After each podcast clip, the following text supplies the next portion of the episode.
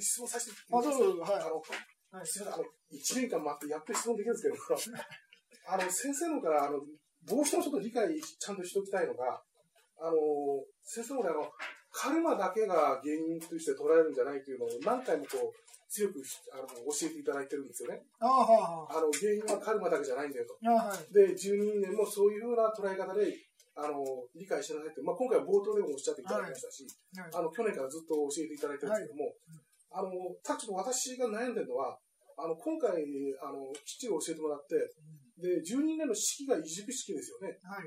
で、そうすると、あの、12年の順番というのは、あの、どう考えても変わらないんじゃないかという気がするんですよ。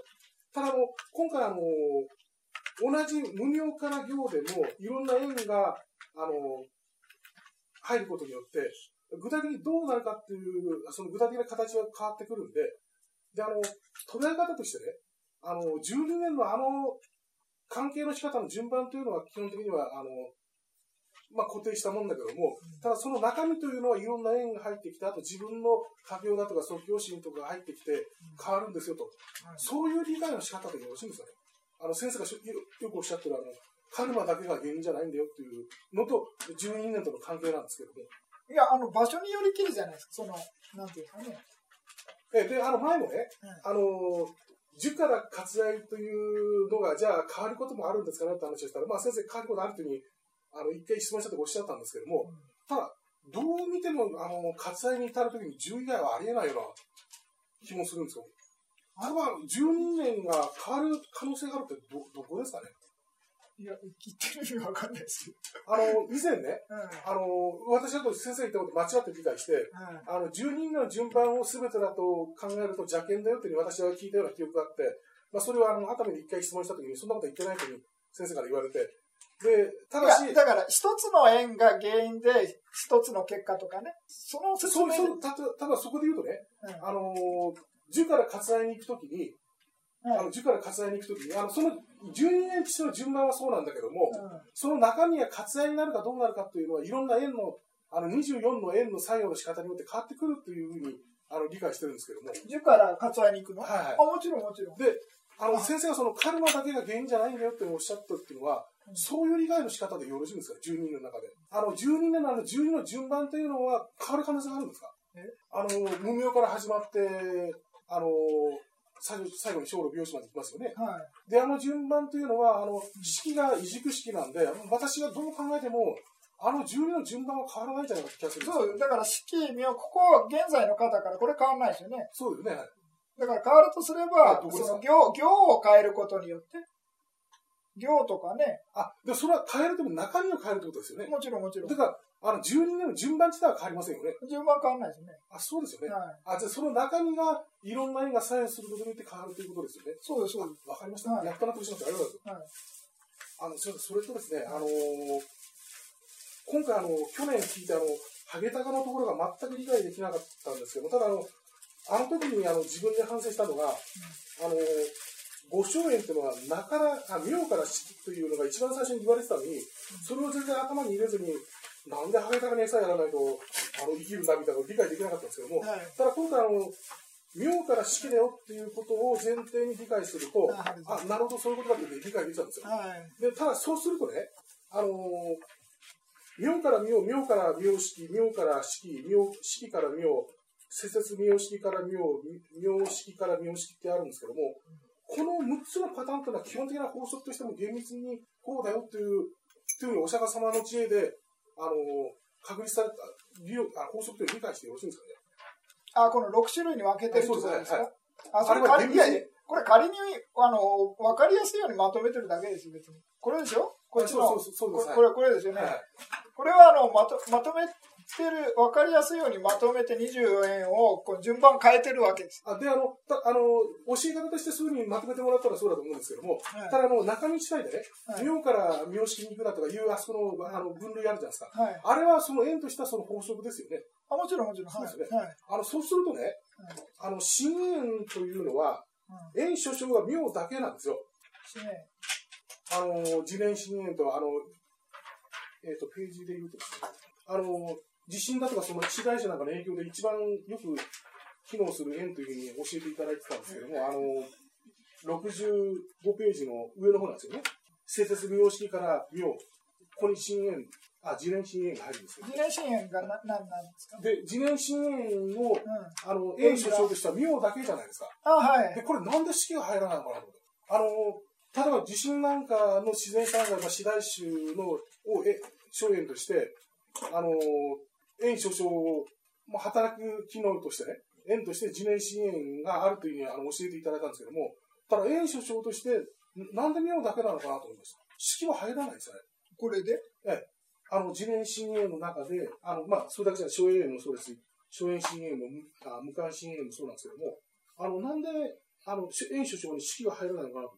で、ここは厳密に理解するべきですよね。施設名式だけを園として、園首相が名だというのは、あの、うん。まあ、グループ分けで。これはきちんと理解ししてはい人がまずいですね。はい。そうすると、例えばあの、今回の地震とかがあってね、うんあの、で、その地震があったというのは、まあ、もちろん自然法則ですけども、あの、そこからい、いろいろ我々生命として影響を受けたことの縁としては、うん。自然資源が、あの、一応働きますよね。あ、はい、そうですで、ね。ただ、その自然資源の縁所長としては、あの、89の心と52の新章だけで、あの、28の式っていうのが入ってないんですよね。うん。うん。はい。の、潮目に考えると、地震とかがあって、縁所長で、うんなんで式入んないのかなという。いや、だからそれはまた別な、別別な縁で見るわけです。あじゃあ、地震によってその心に対して影響を受けて、まあ、命の中の心の中で影響を受けたところの縁としては自然深淵で、そうです、そうです。それ以外のところはじゃあ別の、苦笑縁とかいろいろあありますよね。はい。はい。だからあそういうのの、で。縁所長が式になってるってことですよね。はああ、そうですか。い。はい。はい、わかりました。はいあの、すみません、それと最後なんですけども、あの、同じく、あの、今回の支援の中でですね、例えば、あの、永遠と新縁で言うと、永遠で言うと、あの、対象とする縁としてね、あの、死命運だとか、死大種だとか、結晶心、新章、新規などは、対応する木に対して、壊死して生じるっていうふうにあるんですね、永遠については。はい。で、新縁に関して、一番出てくる新縁に関しては、深海、門法、不正、栄、欲愛、真に、パン、天だとか、こういういろいろ出てくるんですけども、これの、あの、厳密な法則というのを理解した方がいいんですかね？あの、永遠と深淵で何を縁とするかっていうのが違ってますよね。あ違いますね。はい。で、深淵はすごく特徴的で、あの、真だとか絵画とか文法だとか癖とか書いてあって、で、それ以外の縁というのはあんまりそういうのはないんですけども、うん。ってものすごい広いんですよね。はい何でも入ってくる。で、それはやっぱ、ここに書いてある、その、定義というか、深淵はこういうのを縁縁の対象とするんだよと。縁はこういうのを対象とするんだよという、まあ、テキストなり先生に教えていただいたことというのは、うん厳密な法則ですよというのをやっぱり理解した方がよろしいですか？いや、たただの分類の仕方じゃないですか。うん。あそうするとね、例えば、あの、ある縁で具象縁だとか、縁だとか深縁だとか、あの、有縁だとか、こうあるんですけども、あの、同じあるという意味でね、縁が。で、その違いというのも、それを見てみると、あの、対象とする縁がやっぱり微妙に違うんで、それぞれの縁が。はい。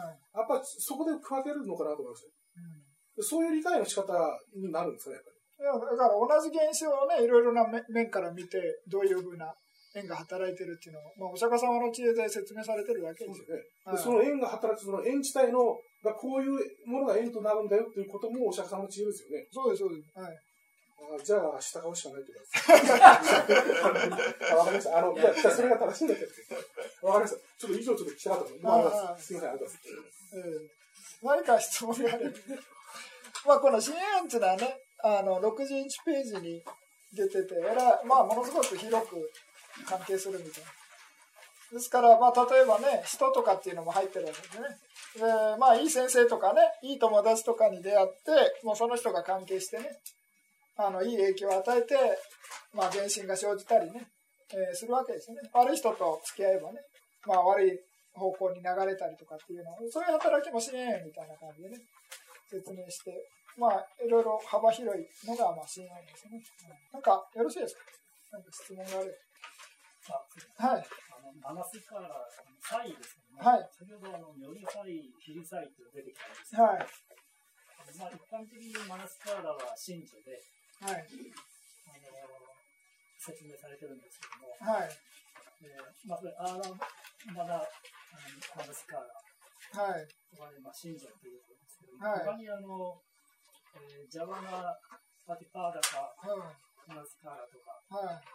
あの真の方としても使われる。あ、心ですね。はい。はい。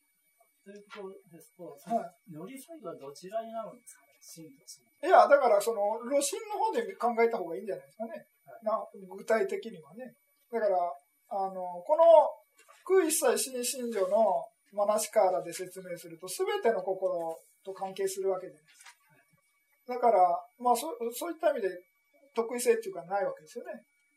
で、それで、まあ、心の流れのね、勉強と、うんした中で、我々語、前後の、前後悪語を積むっていうのはね、即業心の場合に、の流れでね、前後悪語を積むわけですから、まあ、全全身が生じるためのね、そういう働きっていうのが、如理祭で、不全心が非非如理祭っていうのかね、いうようなことになるわけですからね。ですから、まあ、そういうような意味で、あの、異門陰天心とかね、なんかそういうものを如理祭みたいな感じに、はい受け止めた方がいいんじゃないわかりました。はい。はい、ただまあもう具体的にね、あの、レディー・セアドっていう有名なセアドがいるんですけれども、その人は、もう心っていうのはものすごい速さでね、消滅してるわけですから、その、異門陰天心っていう風なのはね、その競技上そうかもしれないですけれども、もう何度も何度もね、即業心が流れることによって、次の即業心っていうか、即業心っていうかね、あの、路心ですよね。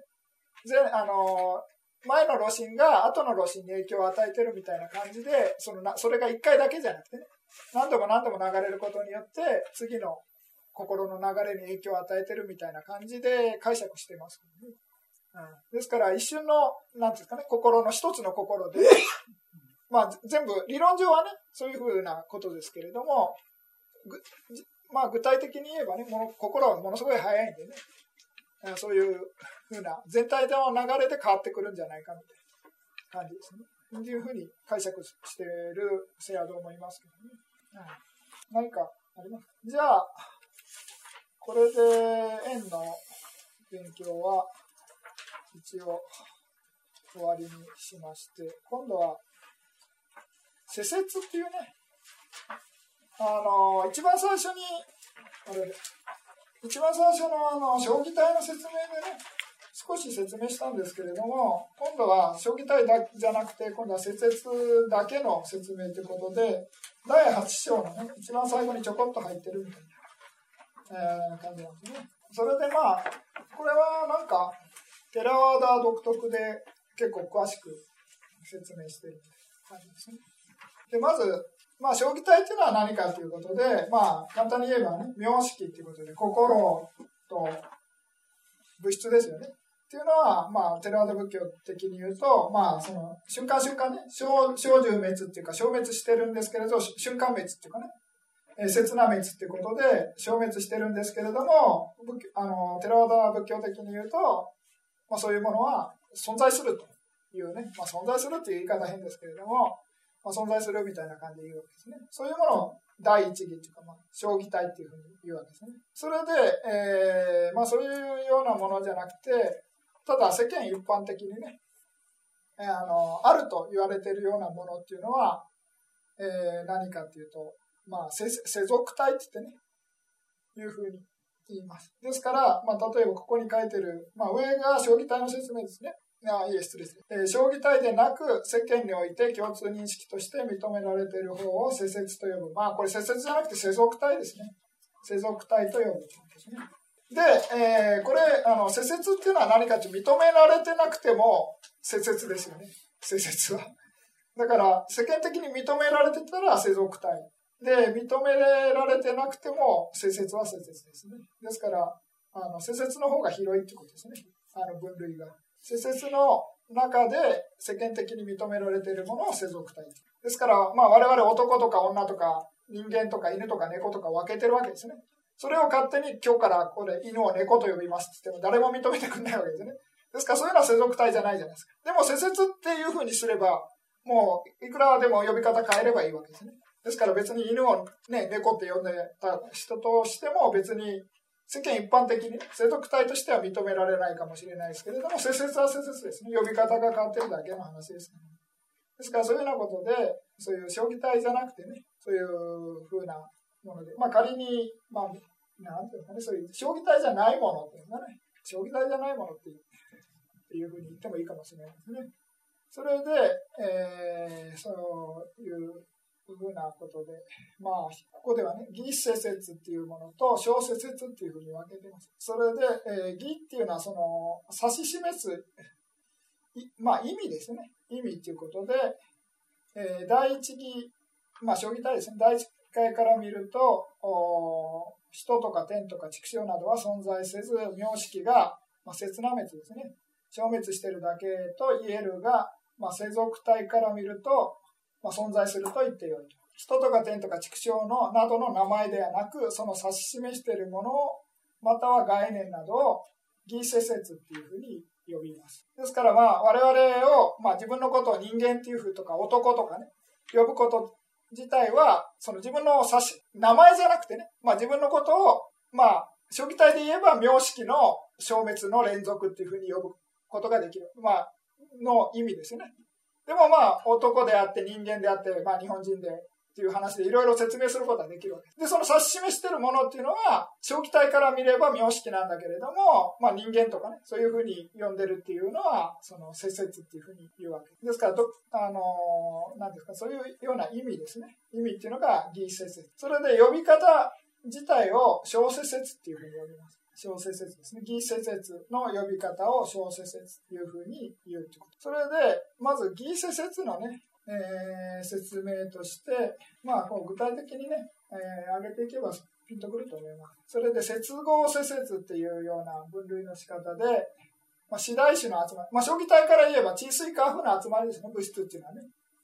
ですから、まあ、そういうようなものが集まって、まあ、大地とかね、山とか川とか木とか海とか、まあ、そういうようなものね、まあ、自然のそういう集まったもの接合施設っていうような呼び方します。これは分類です、呼び方ね。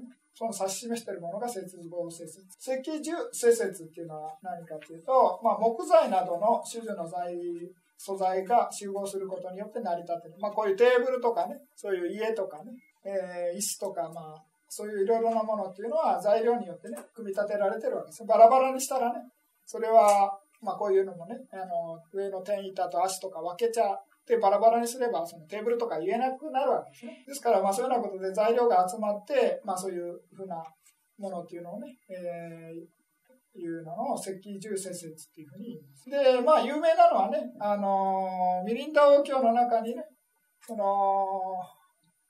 ミリンダ王がね、その、長瀬な長老に対して、なんで来ましたかみたいな感じで聞いたら、牛舎で来たみたいな話をしたら、牛舎って何ですかみたいな、そういうやりとりがあるわけですね。で、バラバラにしていくと、それはもう牛舎って呼べなくなるみたいな話ですね。ですから、それは赤十節説のことですよね。まあ、将棋体っていうのは何かというと、まあ、それは物質の集まりでしかないっていうふうな感じで言えば、将棋体なんです。ですから、まあ、普通はね、将棋体で喋ってもわけわかんないわけじゃないですか。式できましたとか言っただけで意味ないですよね。ですから、まあ、そういうようなことで、えー、まあ普通にね、あの、食体じゃなくちゃいけないっていうわけじゃなくて、まあそれ分かった上でね、あの、使いこなさないといけないんですね。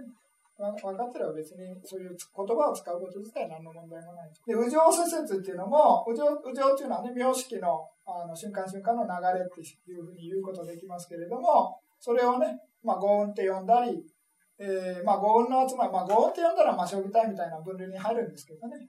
えー、人とか男とか女とかね。あとは、まあ、梵天会ですね。まあ、心が、物質がない梵天会を、まあ、四運会って言いますけれども、無色界の梵天。まあ、一運って言ったら、その、心がね、無色界の梵天。そういうような感じで、まあ、呼ぶことができるわけですね。そういうのを、右上施設っていう生命のことですね。で、方角っていうのは非常にわかりやすいと思いますけどもう、誰かが決めてるわけですよ。北って言ったら、北って決めてね、それの反対南とかね、西とか東とか、いうふうに決めてるわけですから、まあ、それもね、世間の決まり事ということで、実在するものではない。ですから、そういうのも概念化されたものですから、まあ、方位施設っていうふうに呼ぶわけですね。で、G 施設っていうのも同じく、まあ、時間の概念ですね。まあ、誰かが、そういうね、1時間、まあ、1分とか1秒とかっていうのを、時間を決めてね、それで成り立ってる、まあ、決まり事ということですね。それも概念でしかないということですね。それで、まあ、虚空施設っていうのは、まあ、空間ですよね。まあ、こういう部屋があるわけです。この壁とか床とか天井とかに囲まれた空間をね、まあ、部屋っていうふうに呼んでるわけですけどね。まあ、そういうの虚空施設。で、次に変施設っていうのは、サマタ瞑想とかね、えー、そういうのを実践するときに、えー、あの、瞑想の対集中対象としてね、作るようなものを変施説っていう。それで、えー、創世説っていうのは何かっていうと、今度はサマタ瞑想によってね、あの集中力どんどん高まっていくことによって得られるような層っていうのがね、創世説ということで、まあ、この挙げてるのはね、えー、義説説っていうことで指し示すものですね。今挙げ、もう言葉で説明しましたけど、言葉自体は、あの、小説説ってね、次の説明になってきます。ですから今説明したものは、義説説って言ってね、えー、まあ、指し示されてるものが聖説であるということですね。将棋体ではないと。で、まあ、上記以外にって書いてますけれども、三、第三無式。これ式、これ、ここ、物質、物質の式にしといてください。心の式じゃなくてね、色って書いて間違いですね。えー、第三の無式改善上ですね。第三無式前の初演である、えー、無歌い施設っていうようなものっていうのと、えー、無式改善の、えー、初演である、えー、アナパナですかね。アナパナ施設ですね。で、性変とか黄色変とかっていう色の色施設、まあ色のことですね。で、第一義法によって名付けられる絵師施設、えー、腸に対する痰などによる比較施設というふうに、まあいろいろ呼ぼうと思えばいろいろありますよっていうことです。ですから、まあここでいう第一義法によって名付けられる施設っていうのは、まあ、例えば名式とかね、まあ、第一語法っていうのは名式、まあまあ、名っていうのは、えー、心と信条に分けられるわけです。名式、えー、信、信条式、涅槃とかね、そういうものを、あとはまあ、豪運とかね、えー、12章とか18回とか、まあ、そういうものは、まあ、一応第一語法によって名付けられる、まあ、意思施設みたいな感じですね。呼び方っていうのはね。あすみません。はい。動体施設はい。は、はい。あ、これあれですよ。あのなんていうんですかね、その、ないっていう概念なんですよね。あのどこ見ればいいか出てくるかまあ、何もないみたいなことをしょしょしょてあの対象とするみたいな感じですね。それで、まあ、無償無償施設っていうふうな、あ、無償無償、あ、無償う施設です。ということで、このあるっていうものじゃなくて何もないっていうものに意識を向けてるみたいな感じでね。えー、第第一無色界がないってでしたっけ、えー、これ第3が前ですよね。第2が前。そうです。第1の心がないっていうのに意識を向けてる感じが第3無色ですよね。ですから、そういうものを、なんですかね、なって、この無償無償う対施設、ナッティバーはパンニャティまあ、呼ぶなんですね。無償の無対施設というのと、無償施設っていうのは同じ。なんでこういう対が入ってるんですかね。こっちでは入ってないです。無償う施設種。無償う施設種。これ間違いですか？対とかいらないです多分ね。どっか映してんか無償か無かナッティ。うん。ナッティでブーですよね。バワでウで。無償うか。無か。ムーの方がいいんじゃないですかね。はい、もしかしてどっか映してるのかもしれないです。タイはなんでか、なんでタイになってるのか分かんない。ムーっていうのは、はい。今、あ、本の厚い方、288。はい、厚い本は288。持ってる方。これ、サマタ瞑想で、まあ、無色改善上っていうね、あのー、一番高いレベルの禅定を修行するときに、まあ一番最初の段階では空は無変、空は無変みたいな感じでやっていくんでね。で、次に式は無変でやっていって、で、その3段、3段階目になると何もないっていうふうなことでやるんですね。で最後はこれは静寂みたいな感じでやっていくみたいな。で、その第三前上、無式界第三前上の対象っていうのは何もないっていうのを対象としているというようなことで、えー、まあ、無償、無償施設ですかね。えーようなこと。先ほどのその呼び方がちょっと問題で、これはタイとかいらないんじゃないかなと思うんですけど。はい。よろしいですか？それで、えー、まあいろいろ呼び方あるってことです。うん。それはあんまり気になる あの、あまり問題じゃないです。で、次に、今度は小説説っていうのの分類の仕方なんですね。これももう全然、あの、あるかないかということで、将棋体の場合は存在してるっていうふうな呼び方になると。将棋体を指し示す場合は、の小説説っていうのは存在説ですね。こちらの方だと、絵師施設って呼び方になってますけどね。こちらの場合だと、存在施設っていうの呼び方ですね。ですから、まあ、存在施設、小施設の中の分類として、えー、存在施設っていうのは、まあ、将棋体を指し示してからが、して示してるんで、まあ、その指し示すものが存在してるということですね。ですから、色証項 B 則法っていうなどの第一語法の呼び名である施設っていうのは存在施設である。それで、非存在施設っていうのは、今説明したね、山とか川とかね、いろいろな呼び方あるわけですね。ですから、そういうようなものっていうのは、非存在施設であるということですね。で、次に、あの、組み合わせですね。あの、言葉いろいろ組み合わせて説あの分類していくと、存在非存在施設ということで、例を六陣通者っていうふうに分けてるんですね。で、六陣通っていうのは陣通、あの、陣通力のことで、えー、まあ、大前第五禅情とともに生じる、まあ、力のことなんですね。心の状態ですね。ですからそういうようなもので、そういうものは実在するということでね。あの、まあ、名式施設と同じですよね。あ名式と同じということで、えー、存在っていうふうになるわけですね。六人通は存在するが、そのものっていうね、人とか男とか女とか存在しないということで、そのものっていうものも、者っていうものもいないということで、世俗体である。ですから存在、非存在施設というふうに呼ぶと。で、次に今度は、えー、非存在、存在施設ですね。で、女の声っていうことで、女とか男とかっていうのは世俗体ですね。ですから実在しないということで非存在。で、次に声っていうのは小、あの、小ということで、ね、色小項民族法の六種園のね、音のことですね。っていうことで、まあ、あの存在しますよということで、非存在、存在施設。いうような呼び方をする。で、次に、現状式っていうね、まあ、これも阿弥陀用語ですね。えー、存在存在施設ですね。現っていうのも、原理 B の現ですね。常識っていうのも、まあ、共に将棋体だっていうようなことですね。で、次に、非存在、非存在施設ということで、王子っていうあれですね。王様も子供、その子供っていうのも、共に生族体であるというようなことですね。ということで、えー、まあ、呼び方をね、将棋体の場合は存在施設、世俗体の場合は非存在施設ということで、小施設を分類しているやり方。まあ、ここで大事なのは何かというと、将棋体と世俗体の分類をね、しっかり理解してもらうだけで、まあ、十分です。こういうものがあるということですね。ただ、まあ、あの、大乗仏教とかね、いろいろ、あの、部派仏教になってくると、なんか時間があるみたいな話でね、その部派によって、そういう将棋体に時間を入れるみたいな話とか聞いたことありますね。ちょっと私勉強不足で、あの、わかんないですけどね。なんかそういうふうなのもあるみたいです。まあ、それはそれで置いといて、テレワード的には、まあこういう感じですね。時間っていうのは、施設に入る。それで、えー、まあその認識の説明として、一番最後にね、この音を聞く時の説明がされてるんですけれども、まあ、パーリ語で、まあ、ゴーとかいうのが、まあ、牛のことですね。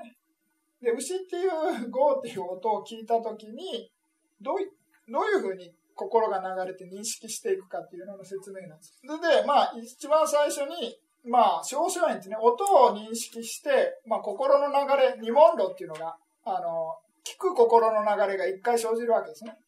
ですから、その音は大、あの、将棋体ですね。で、将棋体を初演として、まあ、聞く心の流れが、まあ、一回生じると。で、その間に右分心がまた入って、その後、また、この、その聞いた声をね、えー、過去の、まあ、将棋体を初演として、えー、非、えー、随象異問論っていう心の流れが生じる。これが2回目の流れですね。で、3回目になってくると、この名称把握っていうんですか、えー、異問論っていうものが生じる。これはどういう名前かなっていうのが生じる。の流れがこれ、異問論が生じる。一番最初は五問論の中の二問論次は異問論、異問論ですね。で、最後に今度はどうなるかっていうと、意味ですね。この音は、あの、名前が分かって意味が後に来るみたいなですね。意味が、えー、義、施設、えー、把握異問論みたいな感じで、3回目の心の流れが生じて、まあ、牛の形などのイメージとして分かるみたいな。感じです。これはまあ一音節の場合ね、最低こういう感じで、まあ一番最初に、まあ、五問路が生じて、その後3回ね、え慰問路が生じると。で、1回目と2回目は将棋体を、えー、初演とする。で、2回目と3回目の流れっていうのは、節々を初演とする感じで変わってくる。そういうのが、まあ、一応、なんていう心の流れがどういうふうに生じていくかっていうのをね、えー、まあ、注釈書でこういうふうに説明されてるということ。で、これは今度は第二音節が長くなるとどうなるかっていうことで変わってくるんですけれども、えー、例えば、ここでね、こう1、2まで来るわけですね。次に第二音節になるとまた1、2っていう音節が生じて、その後、まあ、統合把握慰問論みたいなのが、その1、2、1、2、1、2っていう後をまとめる心の流れが1回生じる。で、その後、3、4っていう心が生じるみたいな。そういうような感じで、えー、ここ、あのー、なんですかね、その音節が長くなれば長くなるほど、そ心の流れっていうのが変わってくるみたいな。そういうようなことですね。それで、ちょっと、ね、さっき、さっき今説明したのはこれなんですよね。もうこれ音のやつですね。わかりますか？今説明したのは、二音節になると今度はブーミっていうね、えー、大地っていう、まあ、地とかね、いうふうな音節音の場合ですと、最初にブーっていう音を現在初演の心が1回生じて、二問路が生じて、次にその小初演を過去初演とする、まあ、非随小二問路が生じると。で、次に今度はミっていう音を対象として、えー、二問路が生じる。で、次にそれを過去初演として随小二問路が生じる。で、今度は統合二音節ですから、二音節の後、三音節だったら三音節の後ですね。えー、統合把握理問論が生じて、その後、今度は、えー、名称を初演とする名称把握理問論。で最後に意味を把握する、えー、義、施設理問論が生じる感じですね。そういうような分類のあの仕方です。それでまあこれ、1音節増すごとに3度が増加されるっていうふうな説明になってるんですけど、まあ計算の仕方がね、ちょっと違うんじゃないかとまあ、これはあまり気にしなくていいです。これが、まあ、一応そういうことで、この音の場合ですね。で、これ見るものの場合だと、今度は変わってくるんですよ。見るものの場合だと、えー、義の方が先に来るのかな。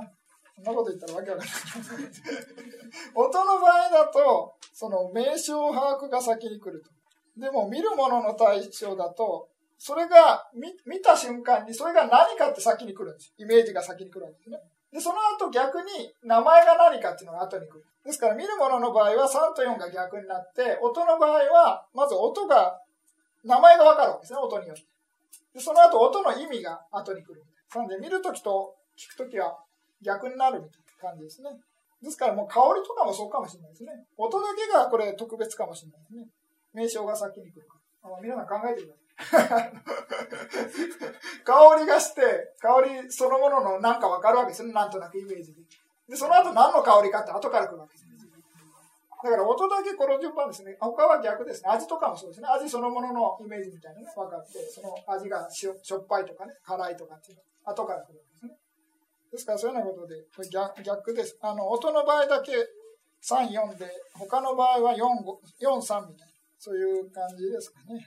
まあ、これも注釈書のね、あの説明なので、まあ、何か最後に質問があれば、まあ、次回から第9章ということでね、あの、瞑想、まあ、前半がサマタ瞑想、後半が、えー、リパサナということで、えー、まあ、あの、初めてっていうか、あんまり初めからやってない人にとってもね、えー、具体的な話が多いんで、まあ今日は一番最悪だったかもしれないですけど。まあ、今日耐えられた方はもう次回から楽しくてしょうがないと思いますので、ぜひ来てください。何か質問があれば質問して、もしないようでしたらね、終わりにしたいと思います。よろしいですか？まあ、仏教全般のね、質問したかったら、それでも結構です。